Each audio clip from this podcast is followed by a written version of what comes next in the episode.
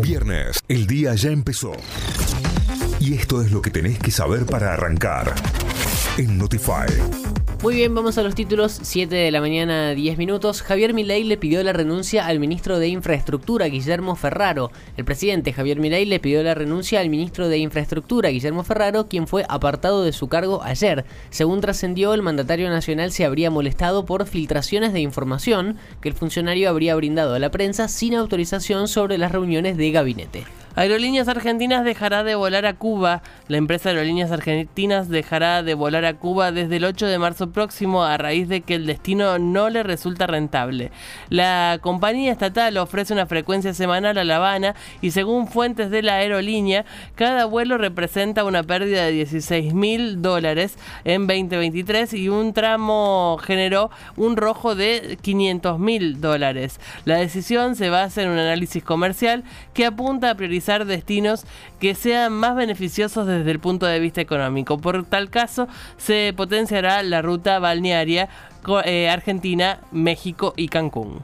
Advierten que el salario de las mujeres puede llegar a un 27% menos que el de los hombres. Las mujeres egresadas de carreras universitarias ganan un salario en promedio de entre un 22 y un 27% menos que los varones, a pesar de que terminan en mayor proporción sus estudios. Esto advirtió un estudio difundido por la Organización Argentinos por la Educación.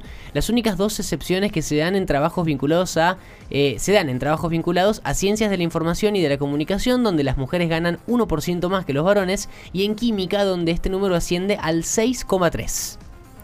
Córdoba registró 144 casos de COVID semanales. La Subsecretaría de Estrategias Sanitarias y Acceso a la Salud de la provincia de Córdoba, eh, Laura López, confirmó este jueves en las últimas cuatro semanas se observa un incremento significativo de casos con respecto al mes pasado, con un promedio de 144 casos semanales y una medida móvil de 34 casos diarios. En ese marco, desde la cartera sanitaria señalaron la de vacunarse contra el COVID, principal medida para mantener una protección adecuada y prevenir complicaciones por esta enfermedad. Las dosis para el refuerzo de COVID-19 son gratuitas y están disponibles en los más de 800 vacunatorios que tiene la provincia. Instituto empató en el debut. La Gloria igualó 0 a 0 ante Riestra en el primer partido de la Copa de la Liga 2024. El equipo de Diego Dabove sufrió antes del final del primer tiempo la expulsión del volante Gregorio Rodríguez. Además, Tigre y Sarmiento empataron 0 a 0.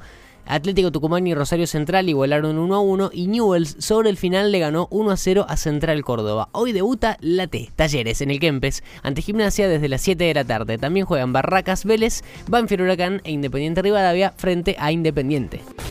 Notify, las distintas miradas de la actualidad para que saques tus propias conclusiones. De 6 a 9, Notify, plataforma de noticias.